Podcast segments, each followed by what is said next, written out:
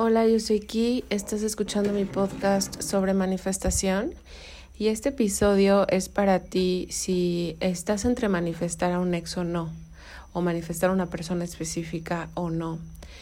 Y te voy a dar un tip y te voy a compartir cómo lo he visto yo con mis clientes de coaching, en mi vida personal, con mis amigas, etc. Tenemos que partir del entendimiento de que el deseo está en tu corazón por algo. Todos los deseos tienen una razón de estar ahí. Esto yo lo abordo y creo que durante este episodio te voy a estar hablando sobre los productos que tengo, que ofrezco, que pueden ayudarte en este proceso. Esto del deseo yo lo abordo en mi workshop de manifestación y ese workshop lo encuentras en kitsiaselgado.com diagonal workshop. Es importante que nosotras entendamos el papel del deseo para crear una estrategia que tenga sentido. Creo que a veces en manifestación las cosas que hacemos pueden no tener sentido o podríamos sin querer estar haciendo prácticas que no entendemos por qué estamos haciendo. Para mí es muy importante, el aspecto creativo es súper importante, pero también el aspecto lógico. A mí me gusta mucho el filtro del pensamiento, me gusta el pensamiento crítico, me gusta cuestionar y mm, necesito entender por qué estoy haciendo algo para poder hacerlo. La función del deseo no es cualquier función. O sea, todo lo que tú experimentas como ser humano no es una casualidad. No es como que, ay, bueno, pues tenemos deseos, chin, bueno, no es bueno tener deseos, vamos a desapegarnos y no tener deseos. Desde mi punto de vista no funciona así. si hay deseos, es porque tienen una función y un objetivo. Dame un segundito, voy a probar mi café. Creo que está súper caliente. Mm, está súper caliente, güey. Bueno, ¿cuál es la función del deseo? Movilizarnos. Esa es la función del deseo. Movilizarnos y encaminarnos hacia un em, viaje o proceso de desarrollo interior. El desarrollo interior, desde mi perspectiva, es desarrollo espiritual, pero tú puedes verlo de otra forma. Tú puedes verlo como desarrollo emocional, económico, profesional, como tú lo quieras ver. Desde mi perspectiva, todo desarrollo es primero o ante todo desarrollo espiritual. Ahora, tú puedes preguntarte, pero ¿cómo si mi deseo es manifestar al ex, me encamina eso a mi desarrollo espiritual? Y aquí es en donde viene el tip que te quiero dar, porque este tip yo veo que eh, cuando estamos manifestando personas específicas o estamos manifestando regresar con un ex, muchas veces está la duda de si manifestar esto o manifestar otra cosa. Manifestar esta persona o manifestar otra. Manifestar a mi expareja o una pareja nueva con la que yo ya no tenga historia. Y mm, lo que te quiero decir es que el trabajo es el mismo. Así que te puedes relajar. Ese es la, el mensaje de este episodio. Te puedes relajar porque manifestar al ex o manifestar a una persona nueva es lo mismo, es el mismo. Cuando empiezas a manifestar, al menos desde mi metodología, no sé otras metodologías, pero desde mi metodología, porque yo lo he visto, el trabajo o te une o te separa. Pero el trabajo en sí mismo es igual. Lo que hacemos es igual no sé exactamente qué determina el resultado. Pienso, y me atrevo a decirlo, que lo que determina el resultado es tu deseo auténtico. En otro episodio hablé sobre deseos y sobre quién gana cuando dos personas manifiestan la misma cosa. Y esta es una idea que yo he explorado aquí. Desde mi perspectiva, hay diferentes niveles de conciencia y por tanto hay diferentes niveles de deseos o motivaciones. Hay deseos superficiales, pero hay deseos que van más abajo, más en nuestras capas espirituales. Yo pienso que lo que gana, por decirlo así, entre comillas, lo que gana, cuando estamos haciendo un trabajo de manifestar una pareja, ya sea una expareja o una persona específica o una persona nueva, yo creo que lo que gana es el deseo auténtico. Lo que tú en el fondo, debajo de todas tus ilusiones, en cuestión de... Em,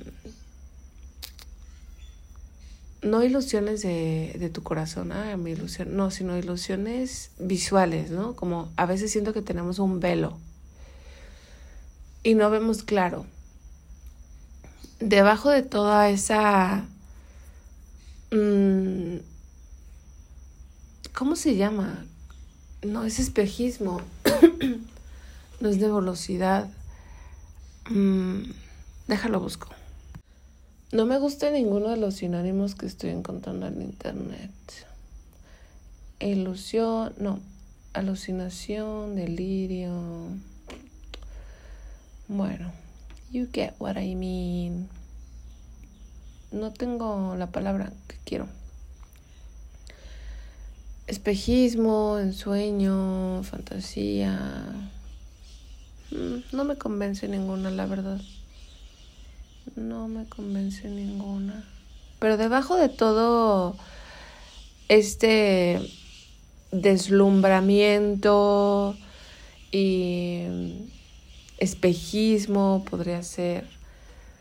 Debajo de todo esto, vas a, vas a notar que hay niveles más sinceros de deseo. Porque siento que estos niveles superficiales son a veces como... a veces pueden ser auténticos, no digo que no sean auténticos nuestros deseos superficiales, pero a veces pienso que están motivados por nuestros condicionamientos y no tanto por lo que nuestro corazón realmente quiere. Y cuando hacemos, nos, nos comprometemos a hacer un trabajo interno de, a ver, güey, voy a, o sea, voy a ver qué, qué hay aquí. Y esto lo veo o lo comparto en el curso de manifestar tu persona específica. En el curso de manifestar tu persona específica, que encuentras en kitsiaselgado.com diagonal PE, como de persona específica, en ese curso yo empiezo con el ejercicio de ver qué hay. O sea, siempre que quieres manifestar algo, tienes que ver cuál es tu punto de partida y con qué estás trabajando, porque eso en donde eso que es ahora detona la situación en la que estás. Por eso el trabajo es el mismo. Cuando yo digo que el trabajo es el mismo, al menos desde mi metodología, mi trabajo que yo te comparto consiste en identificar qué es lo que hay, cuál es la situación actual, describirla, estudiarla. O sea, realmente la manifestación es un proceso de estudio, de observación y de estudio, te lo juro. Es estudiar qué es lo que hay, estudiar qué es lo que quieres que haya, pero estudiarlo, o sea, conocerlo, saber cómo es. Yo me acuerdo la vez pasada que hice proceso de manifestar una pareja. escribí en mi situación ideal cosas que ahora entiendo que son cero importantes. O sea, neta, pero yo escribí, o sea, yo le escribía y yo escribí. Y lo que es un chistoso es que lo que no era importante realmente, que ahorita doy ejemplos, la persona que yo manifesté no lo tenía. Pero lo que sí era importante sí lo tenía. Por ejemplo, una de las cosas que, que yo escribí, ay, güey. No, pero luego está bien cagado porque, bueno, no, no, no voy a decir más, pero a ver, una de las cosas que yo escribí que yo quería que mi pareja tuviera, entre las cosas no importantes, era una perrita. Una de las cosas puse, no, y además tiene una perrita, y su perrita se lleva súper bien con mi perrita, y, son amiguitas y bla, bla, bla. Mm. Y se dedica, güey, puse, se dedica a la música y tiene su estudio en donde pues tiene su equipo de música y tiene trabajos creativos y bla, bla. Ahora me doy cuenta, porque a ver, soltaré esta pieza de información. Después conocí a una persona que tenía una perrita y que pues hace música, pero me di cuenta de que lo que movía mi corazón no es eso. Eso no es lo que mueve mi corazón, pero para nada. Otra de, otra de las cosas que yo escribí cuando yo quería manifestar una pareja, que sí fue importante y que sí mueve mi corazón, yo estudié mucho sus ojos. O sea, yo cuando estaba escribiendo mi descripción de cómo es esta persona y qué es lo que yo quiero, yo descubrí, o más bien yo, yo describí sus ojos y su carácter, su temperamento. Puedes ahora ver que, hay cosas que ahora entiendo que pues no eran importantes y otras que sí, ¿no? O sea, para mí yo me acuerdo cuando estaba en este proceso de manifestar una pareja, yo sabía cómo eran sus ojos, yo sabía, porque yo los conocía, porque yo los había estudiado, porque yo los había descrito, porque yo había investigado en mí cómo es esta mirada que yo busco. Y durante ese año, porque yo decidí estar un año soltera, pero la verdad, estoy bien coqueta, ¿no? Un poquito. Estoy sagitario. Bueno, yo estaba también, o sea, no estaba abierta a conocer gente, realmente no, pero sí estaba abierta a encontrar esos ojos. Y no los encontré, o sea, en el año que estuve soltera no los encontré, sino fue hasta después, un mes después. Y yo dije, ah, estos son los ojos. ¡Ah! estos son los ojos. Y y por la morra nada que ver, o sea, nada que ver con que haga música, ni tenga una perrita, ni nada. Pero me di cuenta que eso no era importante. Que lo que era importante era cómo me hacía ella sentir, cómo era su carácter, cómo era su energía, cómo era su mirada, cómo era su sonrisa. Eso es lo que conecta con mi corazón. Y no estoy hablando de, ay, que tenga la ceja así y la pestaña así. No. Estoy hablando de dulzura en el temperamento. Estoy hablando de arraigo, estabilidad, mm, profundidad. Cuando hablo de los ojos no estoy hablando de que las cejas, que las pestañas las tengan chinadas y que te usa delineador. No Estoy hablando de que cuando yo la vea, yo sienta esto. Y queremos estudiar hacia dónde vamos. Tanto como queremos estudiar en dónde estamos ahora. Eso lo vemos en el workshop de cómo manifestar tu persona específica. Y te voy a explicar por qué y porque al final el trabajo es el mismo. Mira, mm, todos tenemos historias medio trágicas en algunos aspectos. No, que yo hice esto, no, que la persona me hizo esto, no, que la, la, no, que mi papá, no, que mi mamá, no, que mi abuela, no, que mi familia, no, que yo cuando chiquita. O sea, todos tenemos bagaje.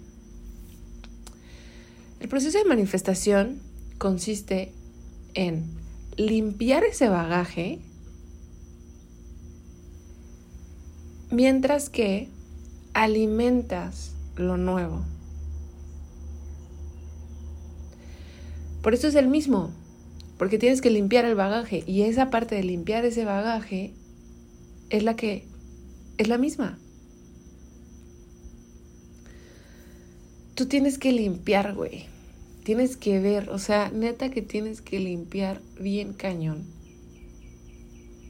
Si estás manifestando una persona específica o un ex, lo que tienes que limpiar, además de tus ideas del amor y bla, bla, es las vivencias que has vivido con esta persona o las que no has vivido, güey. Cuando el güey te dijo que no y tú querías o te dijo que no enfrente de todos y tú querías que te dijera que sí y tú sentiste contracción en tu corazón, sentiste que se te rompió en cachitos hiciste como si nada.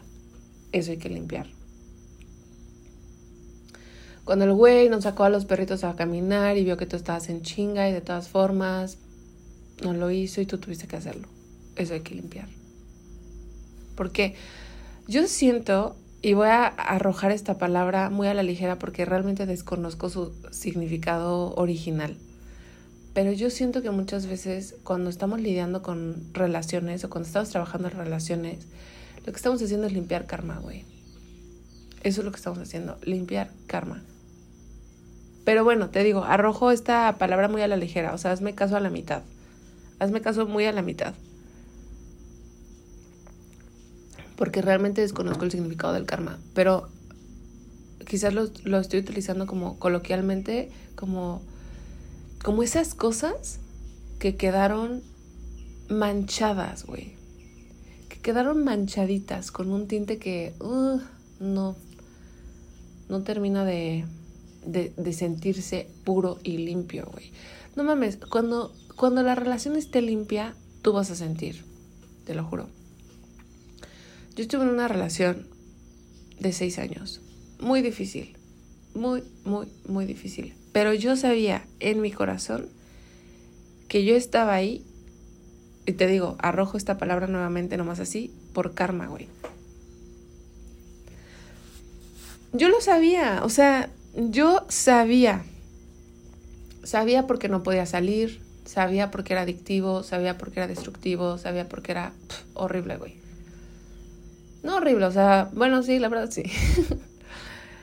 Entonces yo empecé a hacer trabajo para sanar la relación. Esa era mi intención, porque yo neta, no quería salir. Yo quería morirme ahí. O sea, esa era mi última relación, desde mi perspectiva en ese momento.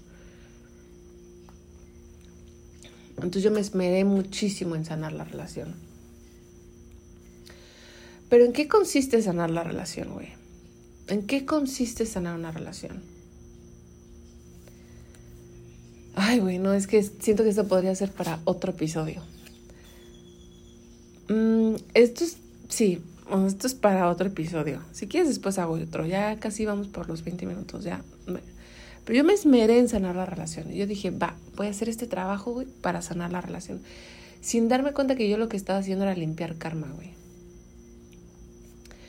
Y el trabajo, eventualmente, me separó de la persona, pero no me separó de una forma brusca y violenta. O sea, no me arrancó, o sea, no fue violento en que, ah, me separó.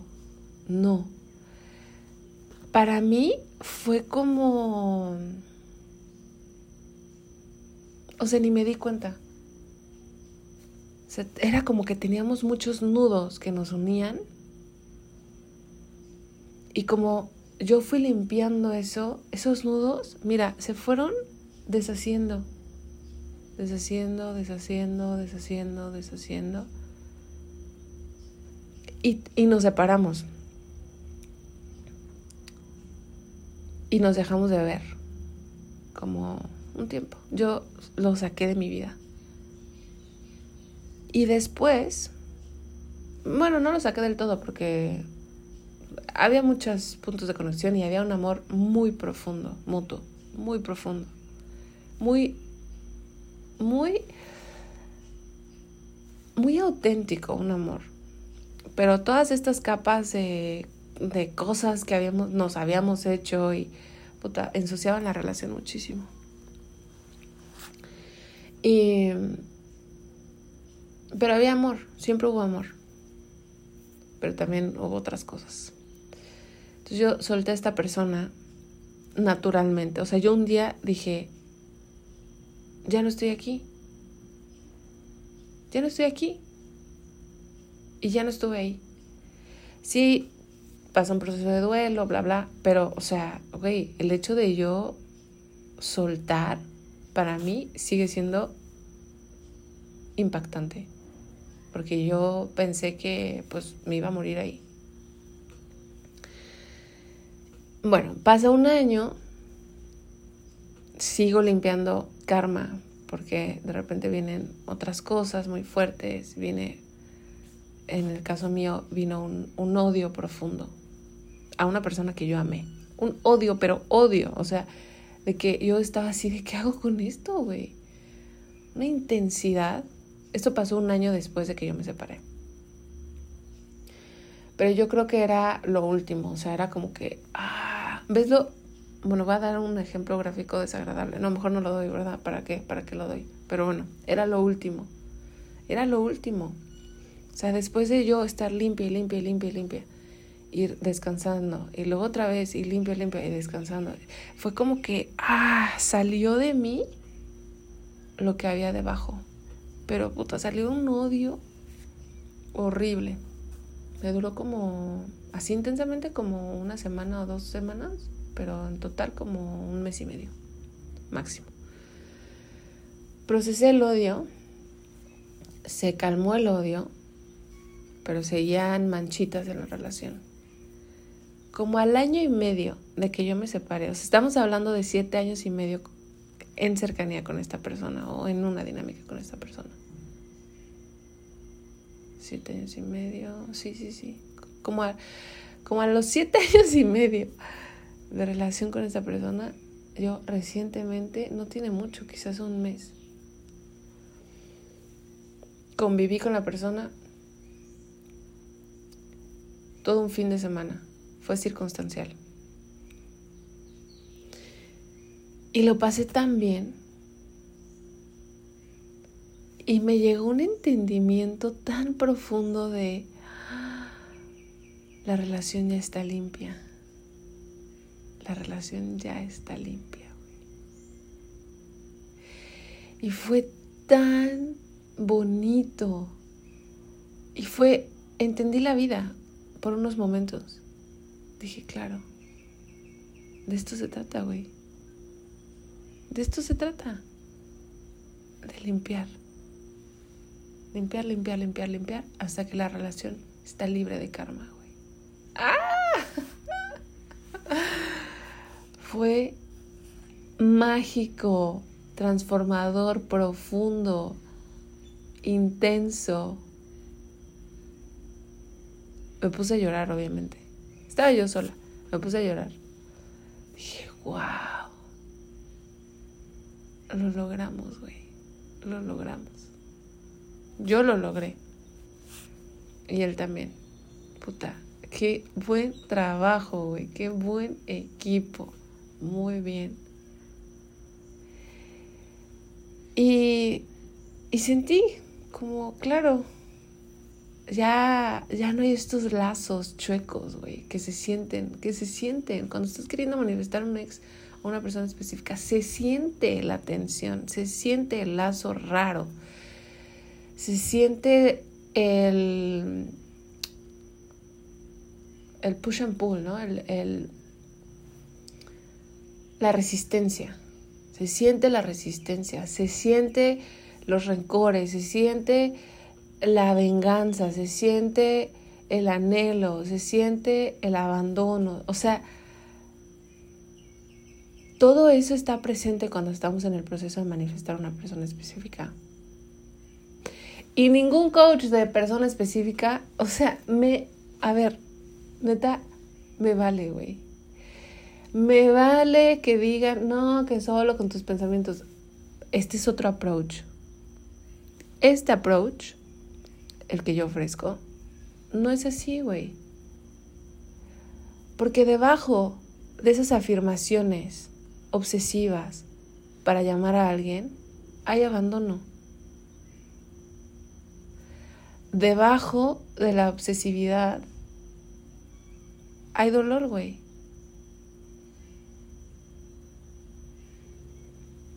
No, que tu pensamiento, bla, bla. Sí, tu pensamiento, total. Y atender el rechazo, atender la vergüenza, la humillación, la soledad lo que dijo, lo que no dijo, lo que hizo, lo que no hizo. Es un chingo de trabajo de limpiar, güey. Pero al final vale la pena muchísimo. Porque, porque cuando llegas a ese punto, la relación es bonita. Yo siento que soy muy bendecida, la verdad. Yo en esta vida soy súper bendecida por todos lados, güey. Por donde lo veas, por donde lo veas, soy bendecida. Pero uno de, de los regalos que me ha dado la vida es a él. Así, cañón. Uno de los regalos, ay, hasta me dan ganas de llorar. De los... Soy llorona. Uno de los regalos que me ha dado la vida, güey, es a Fabián. La neta. O sea, si hay una expresión de amor, yo, yo he vivido un montón de expresiones de amor en la vida, pero muchísimas. Mi mejor amiga también, mi mamá, o sea, estoy llena de amor, mi hermana. Pero lo que hicimos Fabián y yo, güey. Wow. Medalla de oro. La neta, nos rifamos, güey nos rifamos porque hicimos el trabajo y limpiamos bien cabrón. Y poder tener ahora una relación con esa persona y que solo sea lo bonito, o sea, porque antes había lo bonito y lo horrible y que ahora sea lo puro bonito. Y digo, no mames, qué regalo de la vida. Esto era o sea, este era el destino. Entonces, a mí, yo no sé si, yo no sé si te motivé, si te desmotivé, si bien mal, pero neta, güey, haz el trabajo. Tienes un deseo, es importante, y no sabes a dónde te va a conducir el deseo, pero sabes que te está movilizando, te está haciendo ver qué hay. Y eso que hay, si no se siente limpio, hay que limpiarlo y no puede sentirse limpio. Te puedo asegurar que no se siente limpio, porque si se sintiera limpio, no estarías escuchando eso. O sea, si tú sintieras que tu vínculo con esta persona está libre de karma, güey, no estarías obsesionándote por nada. En serio. Porque, porque sabrías que así como es, así es. Y estarías en relajación. Estarías en relajación y ahorita no estás en relajación. Así que hay que limpiar. ¿Cómo se limpia? La técnica que yo enseño es con EFT, con Hoponopono, con muchas técnicas. O sea, depende realmente de la persona. Depende realmente de la persona. Si necesitas algo más personalizado, pues contáctame para las sesiones de coaching individuales y diseñamos tu ruta. Pero, porque también la ruta es la misma, pero creo que depende de la persona, la práctica o la herramienta que se utilice, porque a unas personas les puede servir una práctica. Por ejemplo, yo hago regresiones y hay gente que es así de, ¡pum!, a la primera, ¿no? Y otras personas que su cuerpo es así de, mm, no, por aquí no. Entonces, sí depende mucho. Mm, si quieres algo personalizado, pues me contactas y podemos hacerlo.